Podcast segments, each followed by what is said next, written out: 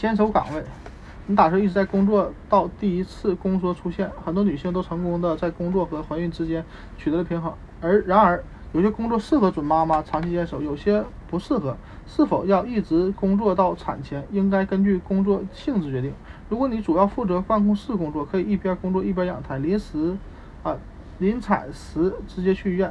在与啊与在家扛着吸尘器和拖把打扫未来宝宝的小房相比，压力不大的案头工作能让你和宝宝轻松一些，而且每天一到两小时走路上下班，不仅没有害处，还会呃还对你非常有利有益。前提是你的走路时负担不太重。关于工作强度大、压力大、需要长时间站立的工作，很很有很多争议。一项研究发现，在妊娠期并发症风险方面，每周站立六十五小时的女性，并不比那些站立时间较少、工作压力较小的女性高。然而，另一项研究表明，那些在第二十八周之后持续高强度工劳动。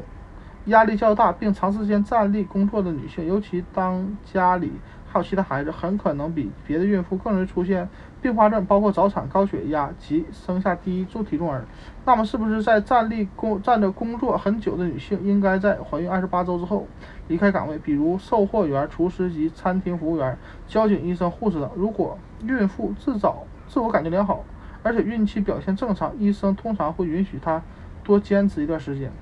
然而，一直站到预产期不是明示的做法。从理论上讲，这样导致妊娠期并发症的风险增加，会引起或加重很多孕期不适症不适症状，包括背痛、曲静脉曲张、痤疮等。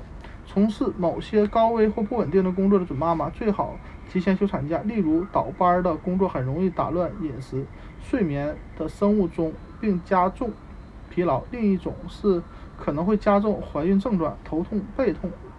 疲劳等的工作，以及容易摔倒或出现额外意外的工作，还是要记住，每个人每份工作都是不同的，和医生讨论一下，做出最适合你的决定。